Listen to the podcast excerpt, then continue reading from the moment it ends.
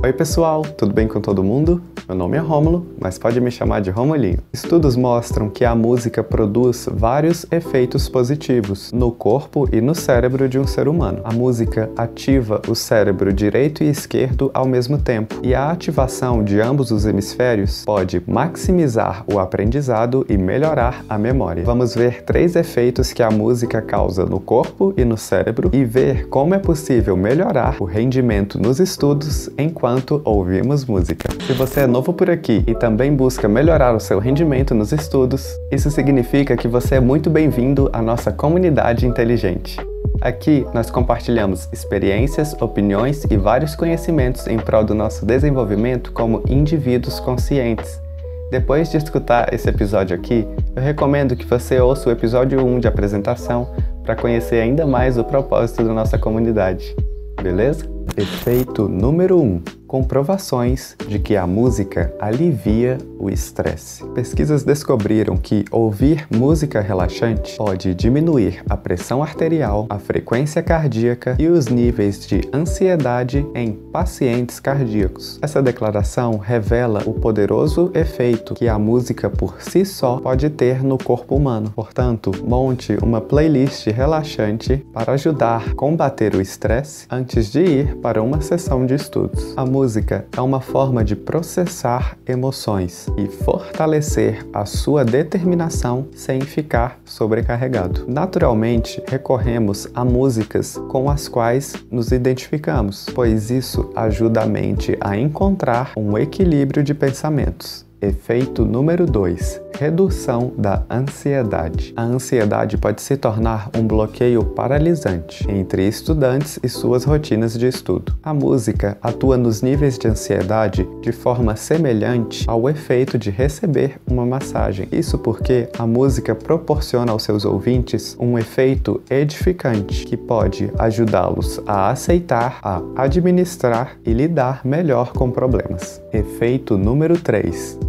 mais concentração. Em vez de distrair os estudantes, um estudo de Stanford descobriu que a música move a atividade cerebral para prestar atenção. Os pesquisadores utilizaram composições do século XIX no estudo e descobriram que a música envolve as áreas do cérebro envolvidas em prestar atenção, fazer previsões e atualizar o evento que está acontecendo na memória. Eles acreditam que a escolha do tipo de música foi influente no resultado da pesquisa. O objetivo do estudo era observar como o cérebro classifica os eventos, mas a pesquisa também revelou que as técnicas musicais usadas por compositores há mais de 200 anos ajudam o cérebro a organizar as informações recebidas. Mozart, Bach, Beethoven podem ajudar os estudantes a categorizar informações, um recurso importante para os estudos.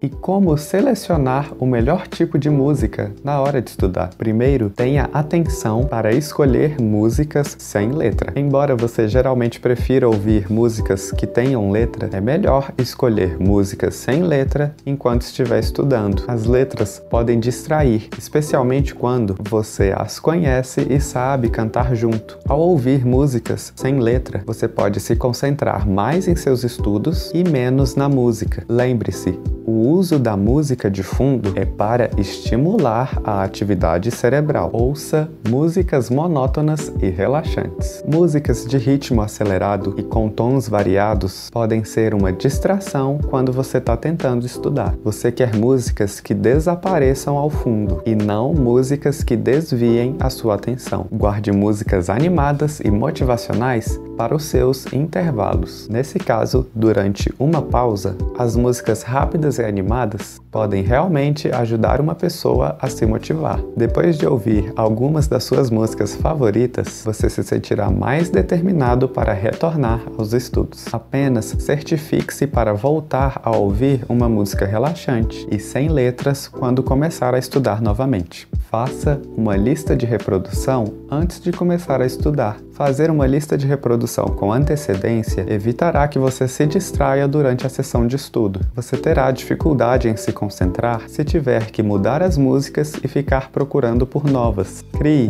uma lista de reprodução específica para os seus estudos e deixe no celular ou no computador. Então, você só precisa apertar o play quando estiver pronto para começar a estudar.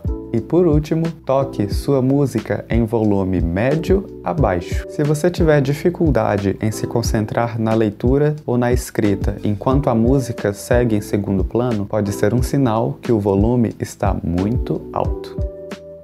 Mas é claro que esse tema não é só isso. Você pode se aprofundar em vários outros assuntos relacionados. Tem muito conteúdo construtivo e informativo no podcast, lançados toda quarta-feira. Não esqueça de seguir e ativar as notificações para você ficar por dentro de tudo e ainda se aprimorar bastante com a gente. A gente termina por aqui. Um super abraço e até o próximo episódio.